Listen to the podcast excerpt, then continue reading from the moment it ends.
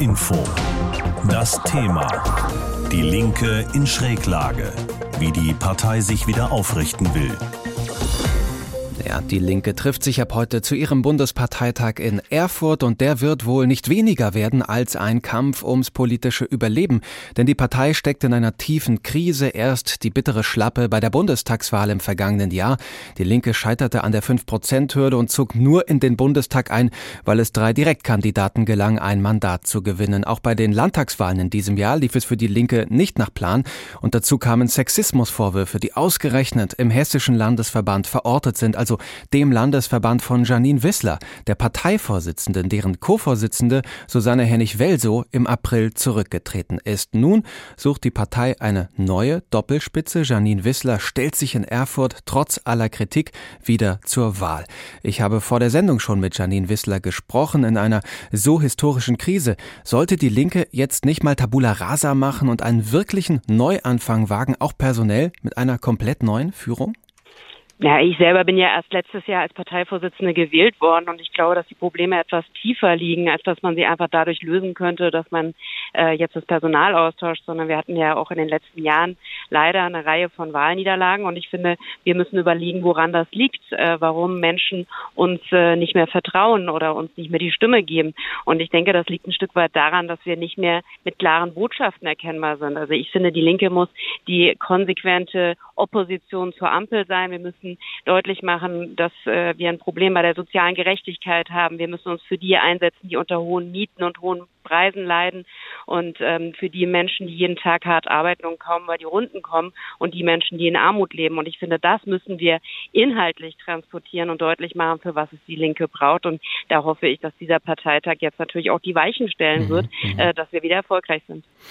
Hinter ihnen liegen dennoch bittere Wochen, das kann man glaube ich so sagen, auch wegen der Sexismusvorwürfe in ihrem hessischen Landesverband.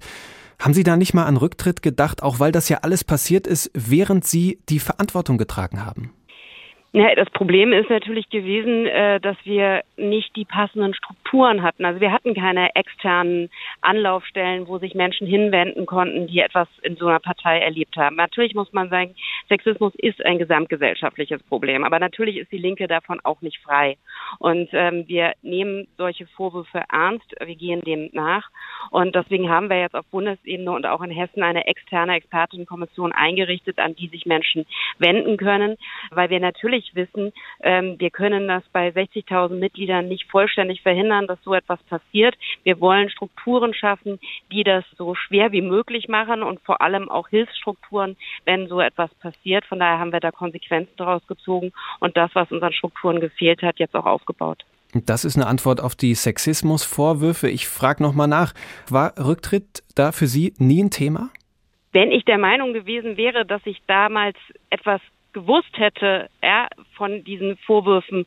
Aber so war es ja nicht. Ja. Also ich bin erst Ende letzten Jahres über diese Vorwürfe in Kenntnis gesetzt worden und dann habe ich sofort gehandelt und habe die zuständigen Gremien informiert.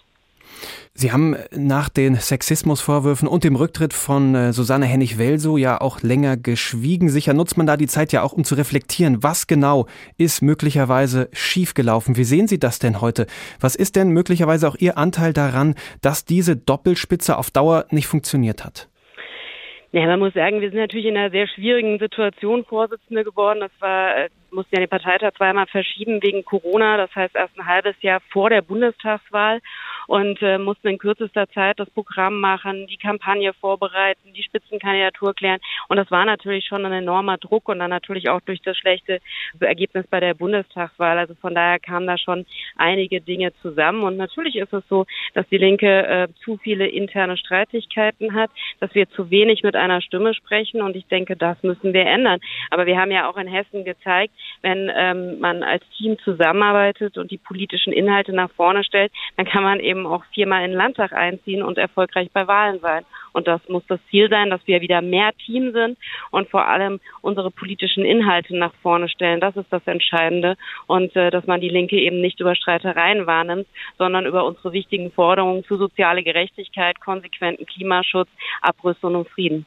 Kritik kommt ja derzeit nicht nur von außen, sondern auch durchaus aus den eigenen Reihen. Von Bodo Ramelow zum Beispiel, Thüringens Regierungschef, hat im Interview mit dem Spiegel Verbesserungen in der Führungsstruktur der Linken gefordert. Er hat gesagt, es brauche Führung, die willens sei, tatsächlich Führung als Führung zu verstehen. Das hat er wörtlich gesagt. Warum sind Sie die Richtige für diese Aufgabe? Naja, Führung ist natürlich auch innerhalb der Linken nicht nur eine Person. Ich denke, wir brauchen ein starkes Team, das sich vertraut, dass sie auch die Pluralität der Partei widerspiegelt und trotzdem auch mit einer Stimme spricht. Und ich denke, das müssen wir äh, wiederherstellen.